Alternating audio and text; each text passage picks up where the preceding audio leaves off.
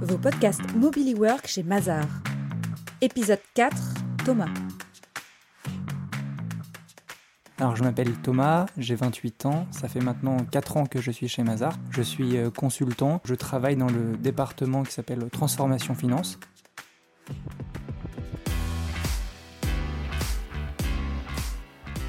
Je reçois un mail qui concerne MobiliWork. Je ne connais pas MobiliWork. Alicia revient un peu en, euh, vers moi et donc on échange sur le projet. Elle m'explique euh, vraiment ce que c'est. je comprends euh, que c'est un super projet, que c'est une super aventure pour moi et du coup je commence le process. On est à peu près en mars 2021 et donc c'est Samuel de MobiliWork qui m'appelle et il me demande Thomas c'est quoi ta startup idéale finalement? Et donc je lui dis dans l'idéal moi je souhaite une startup qui, qui fasse quelque chose de concret je suis un peu dans l'expectative à ce moment-là, j'attends de voir ce qui va se passer. Et je me pose comme question notamment, mais finalement, qu'est-ce que je vais apporter? Samuel, il me contacte euh, fin mai et il me dit donc euh, tu vas travailler euh, dans la startup qui s'appelle Kitok. C'est une, entreprise qui fait la livraison de paniers repas à des consommateurs avec des fiches recettes. Et ça qui est rigolo parce que je suis client de Kitok bah, depuis environ 3-4 mois. Et donc quand il me parle de Kitok, je connais très bien la startup en tant que client. Ma mission chez Kitok, c'est intervenir sur le périmètre fournisseur et optimiser surtout le périmètre matière première. On est le jeudi 3 euh, juin. Euh, c'est mon premier jour euh, chez Kitok. La première question que je me pose, c'est comment je vais m'habiller. Enfin, j'ai un peu en tête l'univers startup où les gens sont décontractés. Je, je, fais un mix entre les deux, entre le costume et le casual Friday. Et je viens, donc c'est place d'Italie, je prends le métro. J'arrive devant le bâtiment, je vois juste à travers l'accueil qu'il y a une sorte de grande terrasse de, l'autre côté du bâtiment. Je suis accueilli par le, responsable financier. Il m'ouvre la porte, on rentre dans le bâtiment.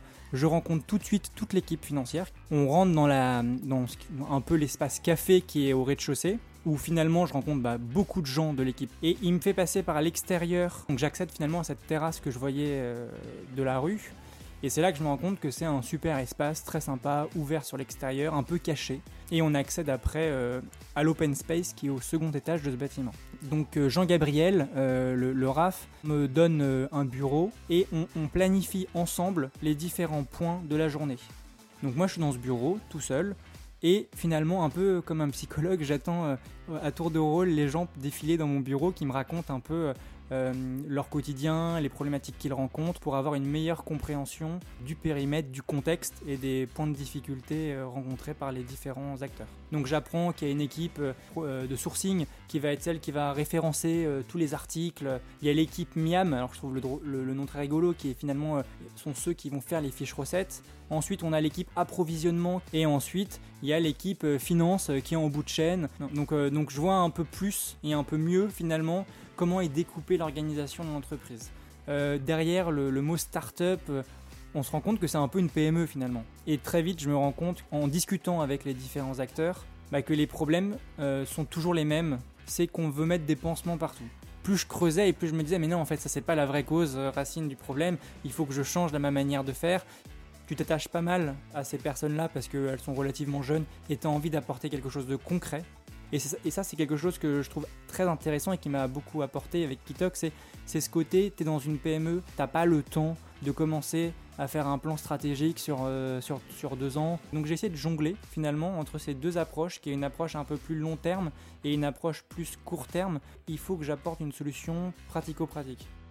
Donc la semaine se passe, euh, c'est rythmé par plein d'entretiens et, j'assiste à des réunions un peu, un peu drôles pour moi. J'assiste à une réunion où on se rend compte que le calibre de ton poireau, euh, peut être très impactant dans tes résultats et je trouve ça super drôle. Et donc je prends conscience de problématiques un peu nouvelles et ça m'amuse beaucoup et du coup ça me donne pas mal de motivation aussi. On avait déjà planifié le point euh, de restitution qui était planifié le jeudi après-midi et donc je leur fais ma présentation avec toutes les pistes d'optimisation et, les, et les livrables très concrets que j'ai pu mettre en place.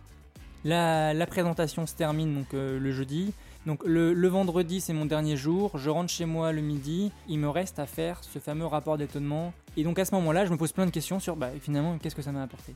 ça m'a permis quand même de désacraliser la startup. Ça reste quand même une PME. Enfin, c'est un peu la, sensation que ça m'a donné à l'issue de cette semaine de 7 jours. La deuxième chose que ça m'a apporté, c'est la désacralisation du costume. Personne n'était en costume Et très vite, je me suis rendu compte que bah, finalement, ça cassait euh, les barrières ou le formalisme qu'on peut avoir finalement dans le monde de l'entreprise. Je pensais pas que ça allait avoir autant d'impact.